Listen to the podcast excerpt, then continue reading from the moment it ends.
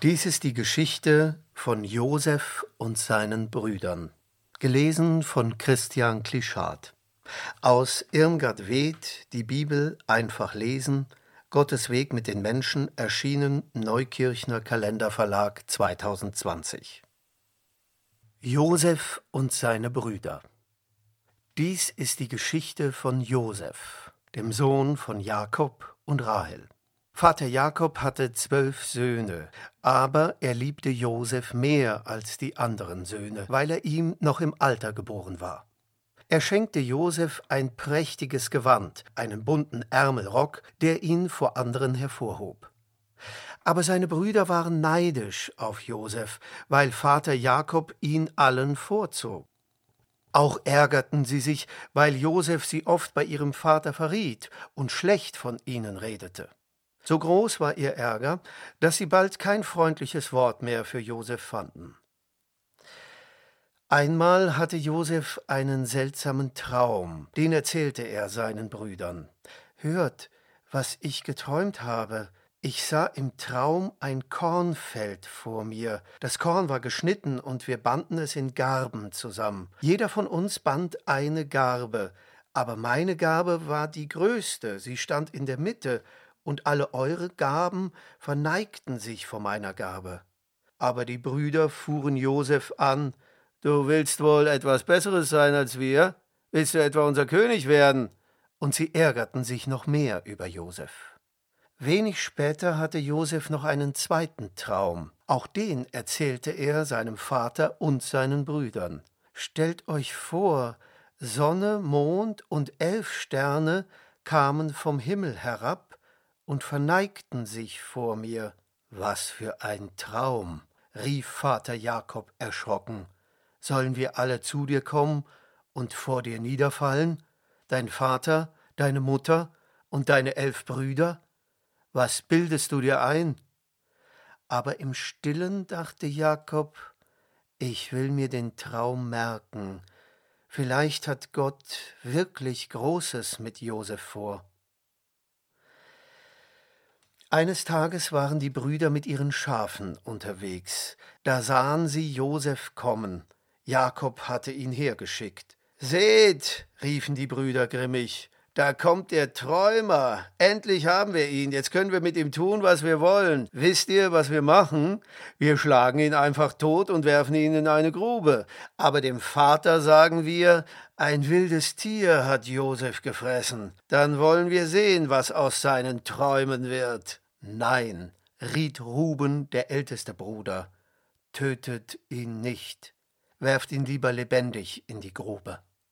Das war den Brüdern auch recht. Sie fielen über Josef her, rissen ihm sein Kleid vom Leib und warfen ihn in eine leere Zisterne. Josef weinte und schrie. Aber die Brüder hörten nicht auf ihn, sie setzten sich hin, fingen an zu essen und taten so, als sei nichts geschehen. Nach einer Weile kam eine Karawane mit Kaufleuten und Kamelen vorbei. Da schlug Judah, einer der Brüder, vor Wisst ihr, was wir machen? Wir verkaufen Josef an die Kaufleute, dann müssen wir ihn nicht töten und sind ihn dennoch für immer los. So zogen sie Josef aus der Zisterne und verkauften ihn für zwanzig Silberstücke. Ruben war aber nicht dabei, als die Brüder Josef verkauften. Als er am Abend zurückkam, hörte er, was geschehen war. Entsetzt rief er Wenn das unser Vater hört, was sollen wir nun machen? Aber auch dafür wussten die Brüder Rat. Sie holten einen Ziegenbock von der Herde und schlachteten ihn. Dann nahmen sie Josefs Kleid, tauchten es in das Blut und übergaben es einem Knecht. Lauf schnell zu unserem Vater, befahlen sie dem Knecht, und gib ihm dieses Kleid. Sag ihm, wir haben es gefunden. Da lief der Knecht zu Jakob, gab ihm das Kleid und erzählte ihm alles, was die Brüder gesagt hatten. Als aber Jakob das Kleid sah, zerriss er sein Gewand, weinte und schrie Josef ist tot. Josef ist tot. Ein wildes Tier hat ihn gefressen und niemand konnte ihn trösten. Josef in Ägypten. Die Kaufleute brachten Josef nach Ägypten. Dort verkauften sie ihn an Pontifar, einen hohen Beamten des Königs. Josef wurde Sklave in Pontifars Haus. Er arbeitete jeden Tag von morgens bis abends. Aber was Josef auch anpackte, machte er richtig, drinnen im Haus und draußen im Freien. Gott war mit ihm und ließ es ihm gelingen. Als Pontifar das sah, rief er Josef zu sich und sagte Von nun an sollst du mein Verwalter sein, alles in meinem Haus will ich dir übergeben, und auch alle anderen Sklaven sollen dir gehorchen.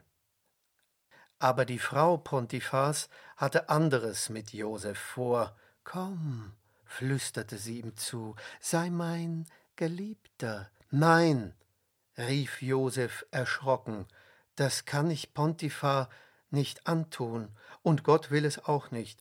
Sieh, dein Mann hat mir alles im Haus anvertraut, aber du gehörst nur ihm allein. Doch die Frau ließ Josef keine Ruhe. Immer wieder versuchte sie, ihn zu verführen. Eines Tages waren die beiden allein zu Hause. Da hielt die Frau Josef am Gewand fest und redete auf ihn ein. Tu, was ich dir sage, leg dich zu mir. Aber Josef riss sich von ihr los und rannte ohne Gewand davon. Als die Frau das sah, schrie sie laut, so laut, dass es durch das ganze Haus hallte. Sogleich eilten von allen Seiten die Sklaven herbei. Seht, rief die Frau, was Josef mir angetan hat. Er wollte sich zu mir legen, aber ich schrie laut um Hilfe, da ließ er sein Gewand fallen und rannte davon und als Beweis legte sie neben sich Josefs Gewand und wartete, bis ihr Mann heimkehrte. Als aber Pontifar hörte, was seine Frau ihm erzählte, packte ihn furchtbarer Zorn. Nehmt sofort Josef gefangen, schrie er, und werft ihn ins Gefängnis. Und so geschah es. Aber niemand fragte danach, was in Wahrheit geschehen war. Auch Pontifar nicht. Josef im Gefängnis. Nun saß Josef im Gefängnis unter lauter Verbrechern. Aber Josef war anders als sie. Das merkte auch bald der Gefängniswärter. Er übertrug Josef alle Arbeiten, die es im Gefängnis zu tun gab. Josef machte seine Arbeit so gut, dass der Wärter sich bald um nichts mehr kümmern musste. Gott war mit Josef und ließ es ihm gelingen. Unter den Gefangenen waren auch zwei Hofbeamte des Königs von Ägypten. Der eine war Mundschenk, er hatte dem König immer den Wein eingeschenkt, der andere war Bäcker, er hatte das Brot für den König gebacken. Aber beide waren beim König in Ungnade gefallen. Eines Morgens, als Josef zu den Gefangenen kam, ließen beide den Kopf hängen. Was fehlt euch? fragte sie Josef. Warum seht ihr so traurig aus? Ach, wir hatten beide einen seltsamen Traum, und wir wissen nicht, was er bedeutet. Erzählt mir, was ihr geträumt habt, bat Josef.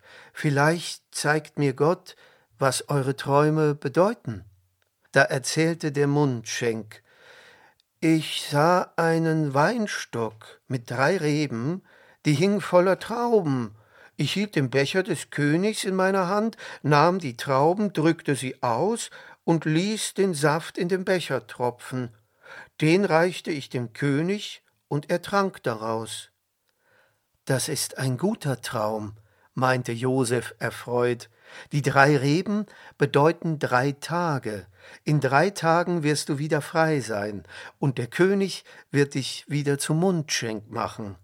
Und Josef fügte hinzu wenn du zum König kommst, dann denk an mich. Bitte ihn, dass er mich herausholt, denn ich bin unschuldig hier. Da fasste sich der Bäcker ein Herz und erzählte auch seinen Traum. Ich ging auf der Straße und trug drei Körbe auf meinem Kopf. Im obersten Korb hatte ich köstlichen Kuchen, den sollte der König essen, aber da kamen Vögel, die setzten sich auf den Korb und fraßen alles auf. Als Josef diesen Traum hörte, erschrak er. Dein Traum bedeutet nichts Gutes. In drei Tagen wirst du gehängt, und die Vögel werden dein Fleisch auffressen. Und wirklich, nach drei Tagen geschah, was Josef vorausgesagt hatte. Der Mundschenk wurde wieder in sein Amt eingesetzt, der Bäcker aber wurde gehängt. Aber der Mundschenk vergaß, was er Josef versprochen hatte. Josef vor dem Pharao. Es war Nacht. Der Pharao, König von Ägypten, schlief in seinem Palast. Er hatte in dieser Nacht einen seltsamen Traum. Er stand am Ufer des Nil, da stiegen aus dem Fluss sieben schöne, fette Kühe, die grasten am Ufer. Danach stiegen noch einmal sieben Kühe aus dem Wasser, aber sie waren hässlich und mager. Sie fraßen die fetten Kühe auf. Und noch ein Traum hatte der Pharao in dieser Nacht. Er sah einen Getreidehalm vor sich, aus ihm wuchsen sieben Ähren, schöne, dicke Kornähren. Danach sah er einen anderen Halm, aus ihm wuchsen auch sieben Ähren, aber sie waren dürr und leer, sie verschlangen die dicken Ähren. Da wachte der Pharao auf, unruhig, wartete er, bis der Morgen anbrach. Dann rief er sogleich alle seine Gelehrten herbei und erzählte ihnen, was er geträumt hatte. Sagt mir, befahl er, was die Träume bedeuten. Aber die Gelehrten sahen ihn verlegen an, sie konnten die Träume nicht deuten. Da hörte der Mundschenk, was der Pharao geträumt hatte. Plötzlich fiel ihm Josef wieder ein, wenn doch nur Josef hier wäre, dachte er bei sich. Josef könnte sicher sagen, was die Träume bedeuten. Und er ging zum Pharao, verneigte sich vor ihm und sagte: Ich kenne einen Gefangenen, der kann Träume deuten. Er hat auch mir vor Jahren meinen Traum gedeutet, als ich im Gefängnis saß. Alles traf so ein, wie er es vorausgesagt hatte. Dann holt ihn sofort her, befahl der Pharao. Worauf wartet ihr noch? Da holten sie Josef aus dem Gefängnis, schoren seine Haare, zogen ihm ein neues Gewand an und führten ihn vor den Pharao. Der wartete schon ungeduldig auf ihn. Ist es wahr? fragte dieser. Kannst du Träume deuten? Nein, antwortete Josef. Ich kann es nicht, aber Gott wird mir sagen, was die Träume bedeuten. Da erzählte der Pharao, was er geträumt hatte. Josef aber sagte zum König, beide Träume bedeuten dasselbe. Sieben Jahre lang wird es in Ägypten viel Korn geben, aber danach kommen sieben schlechte Jahre. Kein Korn wird mehr auf den Feldern reifen, alle Menschen werden hungern. Darum ist dies mein Rat, man baue große Lagerhäuser und setze einen klugen Verwalter ein, der das Korn sammelt und die Lagerhäuser füllt. Und wenn die Hungersnot kommt, soll er es an die Leute verkaufen. Das ist gut, meinte der König. Dein Plan gefällt mir. Du sollst ihn selbst ausführen. Ab heute bist du in Ägypten der zweitmächtigste Mann. Und er gab Josef seinen kostbaren Siegelring, legte ihm einen Mantel um und hängte eine goldene Kette um seinen Hals. Danach schickte er ihn in seinem Königswagen durch das ganze Land und ließ in allen Städten vor ihm her ausrufen Dies ist der Mann, dem der König alle Macht übergeben hat. Ihm sollt ihr gehorchen. Josefs Brüder in Ägypten. Bald darauf traf ein, was Josef vorhergesagt hatte. Es gab Korn in Fülle, alle konnten essen, so viel sie wollten, und es blieb immer noch genug Korn übrig, mehr als genug. Da ließ Josef große Speicher bauen und füllte sie mit Korn, eine riesige Menge, so viel wie der Sand am Meer. Aber nach sieben Jahren kam eine Dürrezeit, es regnete nicht mehr, Die Sonne versenkte das Land, die Erde trocknete aus, auf den Feldern verdorrte das Korn in den Ähren, und in allen Ländern brach eine große Hungersnot aus. Da kamen die Menschen in großen Scharen zu Josef und baten ihn, Verkauf uns von deinem Korn, damit wir nicht verhungern. Und Josef öffnete seine Speicher und verkaufte ihnen Korn, so viel sie brauchten. Eines Tages aber kamen zehn Männer von weit her, um Korn bei Josef zu kaufen. Als Josef sie sah, traute er seinen Augen nicht. Vor ihm standen seine eigenen Brüder. Sie warfen sich vor ihm auf die Erde wie vor einem König.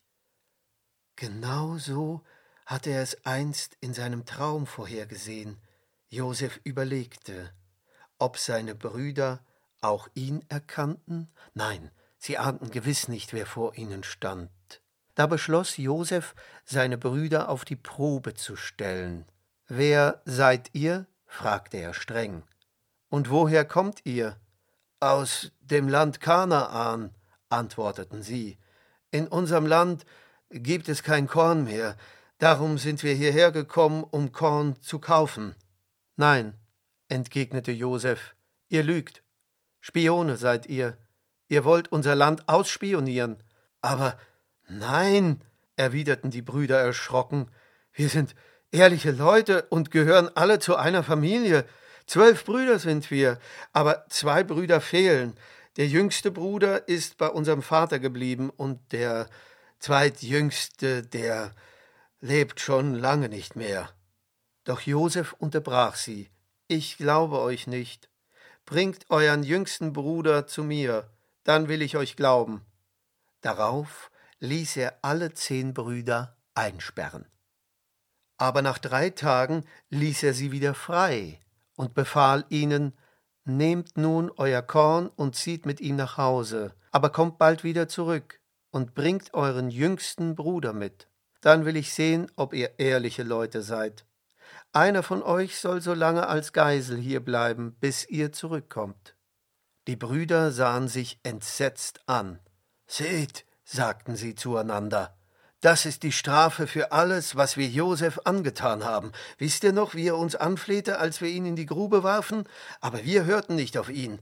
Ich habe es euch ja gesagt, warf ihnen Ruben vor, aber ihr habt nicht auf mich gehört. Nun müssen wir dafür büßen. Als Josef das hörte, wandte er sich ab und wischte sich verstohlen Tränen aus seinen Augen. Dann nahm er Simeon, seinen Bruder als Geisel und sperrte ihn ein. Aber die anderen Brüder ließ er ziehen. Als aber die Brüder zu Hause ihre Kornsäcke ausleerten, fanden sie in jedem Sack einen Beutel mit Geld. Die Brüder sahen sich bestürzt an. Das ist doch das Geld, das wir dem Ägypter für das Korn gezahlt haben, riefen sie erschrocken. Wie kommt es wieder in unseren Kornsack? Am Ende denkt der Ägypter, wir hätten ihn betrogen. Aber niemand kam auf den Gedanken, dass der Ägypter das Geld absichtlich in ihren Sack gesteckt hatte, und niemand ahnte, dass dieser Ägypter in Wahrheit ihr Bruder war. Josef söhnt sich aus. Nach einiger Zeit kamen die Brüder wieder nach Ägypten, um Korn zu kaufen. Diesmal empfing sie Josef in seinem eigenen Haus, und sie, da wartete schon Simeon, ihr Bruder, auf sie. Josef begrüßte sie freundlich, sagt, wie geht es eurem alten Vater? Lebt er noch? Aber plötzlich entdeckte er Benjamin unter den Brüdern. Da war es um Josef geschehen. Er fragte, Ist das euer jüngster Bruder? Gott sei dir gnädig, mein Sohn. Er eilte hinaus, lief in seine Kammer und weinte sich aus. Als er sich wieder gefasst hatte, kehrte er zu seinen Brüdern zurück und lud sie zum Mahl ein. Was hat dies alles zu bedeuten? überlegten die Brüder. Warum ist der Ägypter plötzlich so freundlich zu uns? Und warum bekommt Benjamin fünfmal so viel zu essen wie wir? Aber Josef ließ sich nichts anmerken. Nach dem Essen befahl er heimlich seinem Verwalter, fülle den Männern die Säcke mit Korn und leg das Geld wieder hinein, das sie gezahlt haben. Aber bei Benjamin leg noch meinen silbernen Becher hinzu. Die Brüder aber ahnten nicht, was mit ihren Säcken geschah.